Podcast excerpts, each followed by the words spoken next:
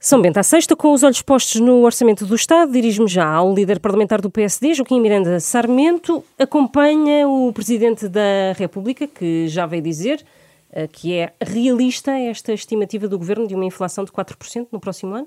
Nós estamos num contexto de bastante incerteza e volatilidade. Uh, em todo o caso, uh, o Conselho de Finanças Públicas tem uma previsão superior de 5,1. Uh, o Governo, no orçamento para 22, tinha uma previsão de 3,7 e foi alertado pelo PSD se a discussão do orçamento, que era uma previsão, uh, face aos, até aos números que já conhecíamos até abril, que era uma previsão pouco realista. A inflação ficará nas previsões do Governo este ano de 22 em 7,4, em Portugal fala 7,8, portanto dará em torno desse número, uh, o que significa mais do dobro daquilo que era a previsão do governo.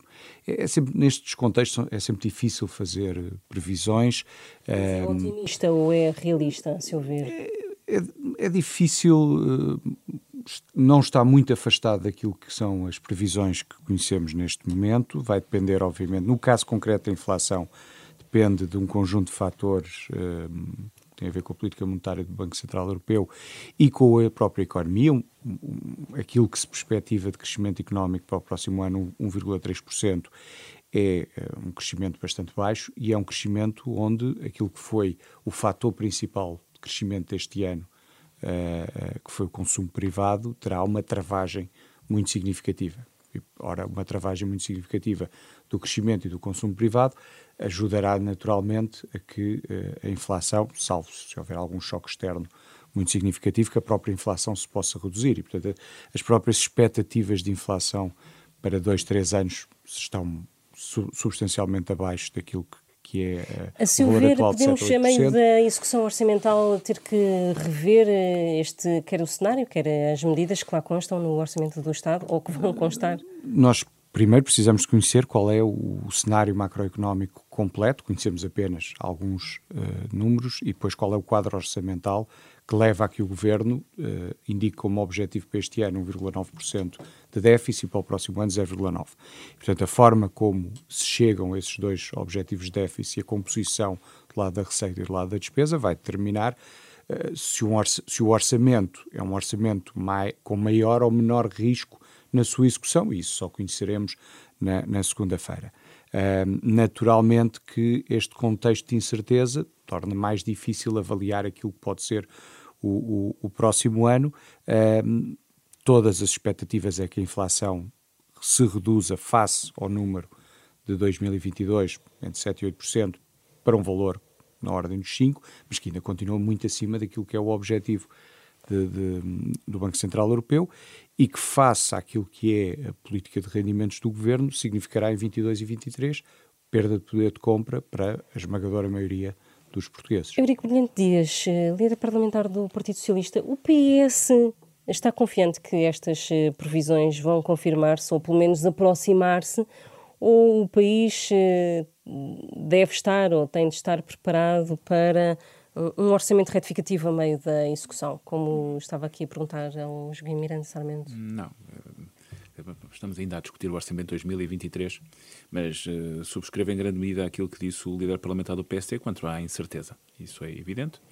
A, a inflação, nós sabemos que a larga maioria das instituições internacionais durante o ano 2022 fez sempre revisão de projeções em alta uh, fê-lo a Comissão Europeia, fizeram outras instituições, uh, e sabemos que há elementos externos, e o Sr. Presidente da República, inclusive, mencionou um deles, que é evidentemente a guerra, e, o, e aquilo que poderá ser a continuidade da guerra na Ucrânia, um, sabendo nós que uma interrupção dessa guerra, ou de alguma forma um cessar-fogo, poderia resultar num cenário completamente diferente daquele que, em que estamos a trabalhar hoje, mas também sabemos que com o adensar dessas eh, das circunstâncias da guerra na Ucrânia podem trazer outras consequências. Aquilo que está a dizer é que a execução orçamental pode resultar numa lotaria. O que estou a dizer é que a execução orçamental tem uma obrigação que é a de, na medida do possível, naquela que é a decisão nacional,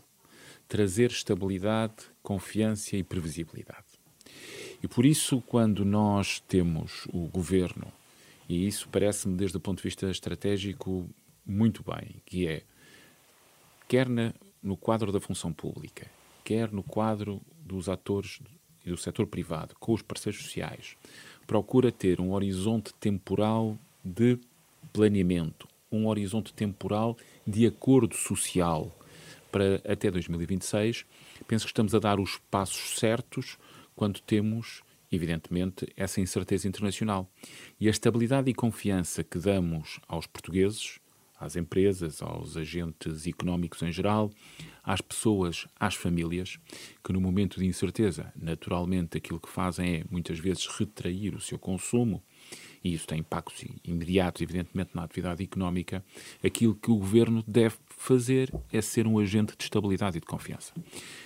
E para isso, eu penso que, de alguma forma, ainda antes da guerra, a maioria absoluta que foi dada ao Partido Socialista é um contribuinte para que seja possível olhar para o futuro próximo com estabilidade, estabilidade económica, estabilidade social, mas garantida a montante por uma estabilidade política que só uma maioria absoluta uh, neste caso Mas pode dar. E isso dos, parece-me um aspecto bastante importante. Dos dados que não são... Quer dizer, hoje em dia a incerteza de que já aqui falámos eh, certo. provoca um grau Sim. de imprevisibilidade um, eh, até a curto prazo. Mas aquilo que eu gostava de sublinhar é isso mesmo. Eu acho que nós o governo não deve ser um fator de aumento da incerteza e, nessa medida, aquilo que deve fazer, em particular no Orçamento de Estado, que é, é um gerir expectativas. É gerir expectativas de forma adequada e gerir de forma adequada o médio e longo prazo. Ao que tudo indica, eh, há pouco estávamos a falar também do acordo de rendimentos e, ao que tudo indica, eh, vamos ter um acordo de rendimentos a breve trecho. Eh, aquilo que o Governo tem querido é que o acordo de rendimentos aconteça ou, ou antes, ou mesmo em cima da, da, apresentação e entrega do orçamento do Estado. O mais certo, Joaquim Miranda, sinceramente, é que mesmo uh, este acordo de rendimentos venha a ser revisto uh, anualmente, devido também a este grau de incerteza, ou não? Deve ser uma coisa estática, ou prevê que seja uma coisa estática? O primeiro aspecto é salientar o regresso à concertação social o valorizar da concertação social, que nos anos da geringonça, uh, de certa maneira, uh, foi em muitos, em muitos temas laborais e salariais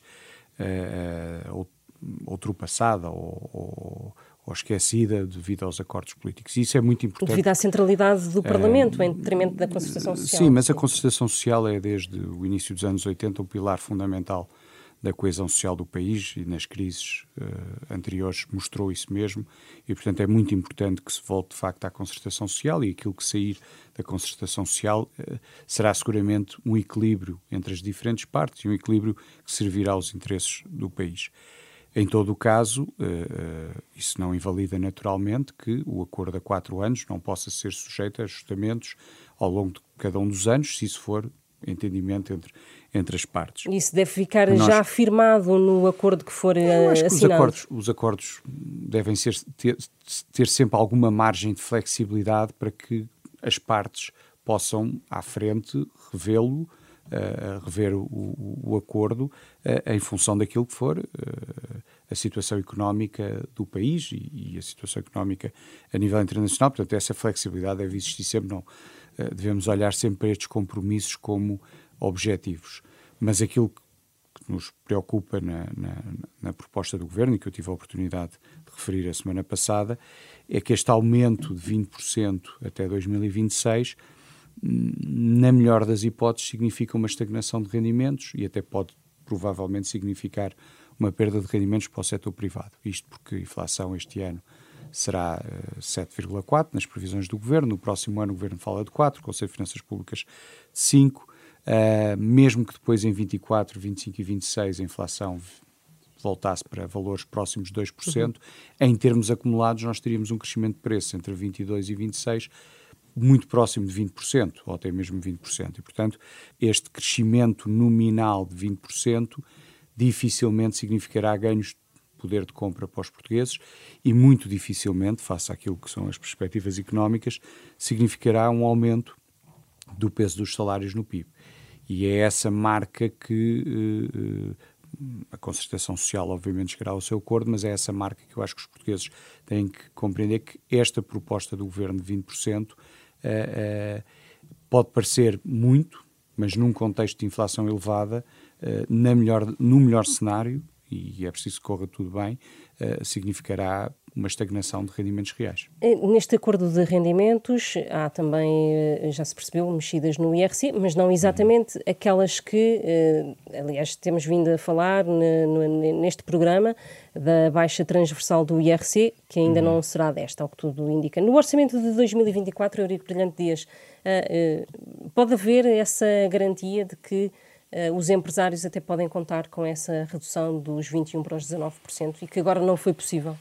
que à saída ontem das negociações eh, foi evidente que há espaço de ajustamento ao longo dos anos e que esse espaço de ajustamento, aliás, foi sublinhado em particular pelo Sr. Presidente da Confederação do Turismo de Portugal, que o sublinhou à saída, e portanto há um... Francisco Calheiros. O Francisco Calheiros, que sublinhou que havia essa margem de ajustamento para a frente. E devo mesmo dizer que há um elemento muito importante, que é, se perante esta grande incerteza e do processo de inflação, os portugueses, ao fim de quatro anos, conseguirem ter um aumento dos seus rendimentos que os protege da desvalorização inerente ao processo inflacionista, eu penso que o governo, mais uma vez, teria prestado um grande serviço ao país, num quadro de grande incerteza. Mas vejo que está e, aí portanto, um bocadinho a ver-se a falar sobre esta parte do IRC. Quanto ao IRC, eu penso que aquilo que acabou por, ou que acaba por ser aquilo que está em cima da mesa, é muito aquilo que estava no programa de do, governo. Do, governo do, P, do governo e do programa eleitoral do PS. Uh, que é um alinhamento da redução do IRC e da taxa efetiva mas do IRC. Mas que, pelos vistos, era possível não ser bem assim, mas que as declarações do Ministro da Economia não tornaram possível. Em 2024 já poderá ser? Não sei de todo, isso são os ajustamentos, estamos longe de 2024. Ah, mas pode haver esse ajustamento, não é? Não, eu não. Vamos ver, eu continuo a achar que o ponto de partida é um acordo de competitividade e rendimentos. Entre as partes, procuraremos ter o melhor acordo possível. Tem uma dimensão fiscal em sede IRC. Aliás, como já foi bem noticiado nos últimos dias. Os passos seguintes Veremos como serão ajustados e esperaremos a conclusão do acordo, porque neste momento só posso especular sobre o acordo. Mas no essencial é importante perceber que aquilo que estamos a procurar é uma diminuição progressiva da carga fiscal em sede de IRC, baixando a taxa efetiva de IRC. E, portanto, nessa medida, aquilo que nós estamos a trabalhar é numa redução progressiva dessa taxa efetiva, mas colando essa redução de IRC a um aumento de rendimentos nos salários uhum. e, portanto, terá mais redução quem diminuir o leque salarial, terá mais redução quem fizer mais investimento em investigação e desenvolvimento. E, portanto, esse alinhamento e não o corte transversal é, é uma marca que está no programa eleitoral.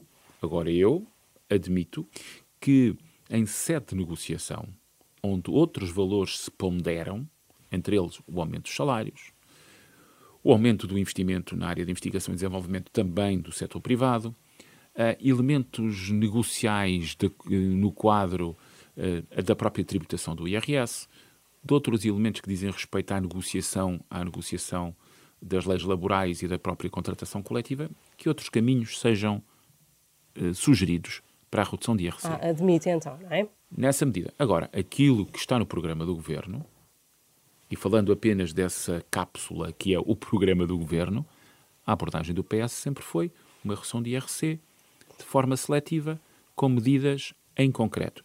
E é o que está neste acordo.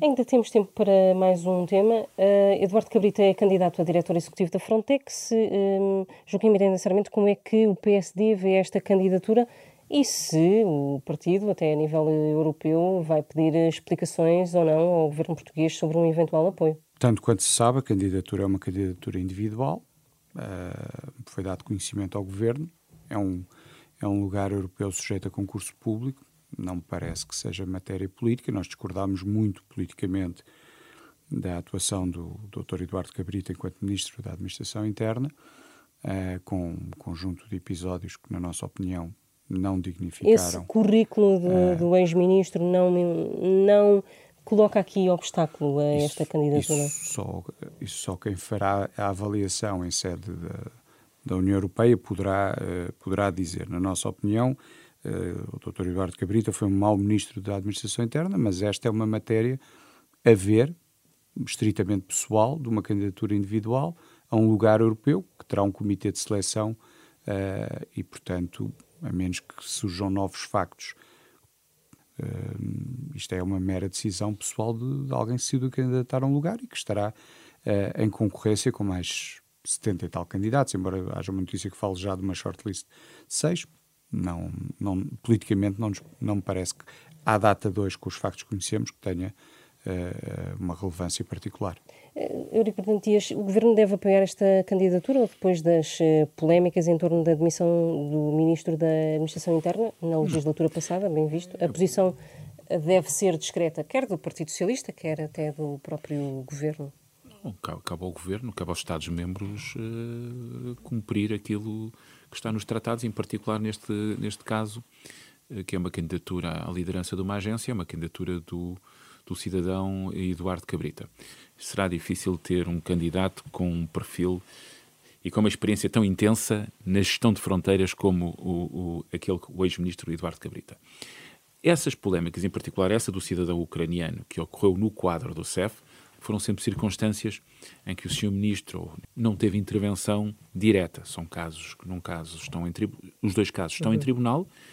Uh, no caso em concreto do cidadão que foi atropelado, penso inclusive que o Ministério Público pediu o arquivamento da, da, do pronunciamento do ex-ministro e, portanto, o que está em causa é uma candidatura individual que terá êxito ou não, depende do júri, portanto, não tem participação do PS, penso que não tem qualquer participação do governo e, portanto, o que desejo, e desejamos todos seguramente, é as maiores felicidades ao, ao ex-ministro Eduardo Cabrita e que, se for mais um português a liderar uma agência, uma agência europeia, será seguramente uma boa notícia. Está assim terminado mais um São Bento à sexta. Regressamos na próxima semana.